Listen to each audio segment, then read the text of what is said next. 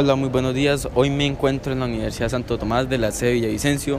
Mi nombre es Manuel Alejandro Moyano y a mi lado se encuentran dos compañeros, el cual les voy a hacer una serie de preguntas. Mi amigo Montiel, para usted, ¿qué es un cultivo perenne? Pues para mí un cultivo perenne es un cultivo donde la planta da su producto en dos años. Bueno, este ha sido su respuesta según, según el conocimiento de él. Y a mi otro lado se encuentra mi compañero Jonier.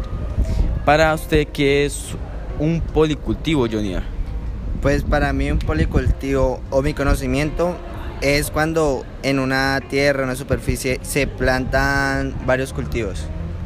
Bueno, muchas gracias por sus respuestas y esto ha sido la respuesta de ellos según, el, según su conocimiento.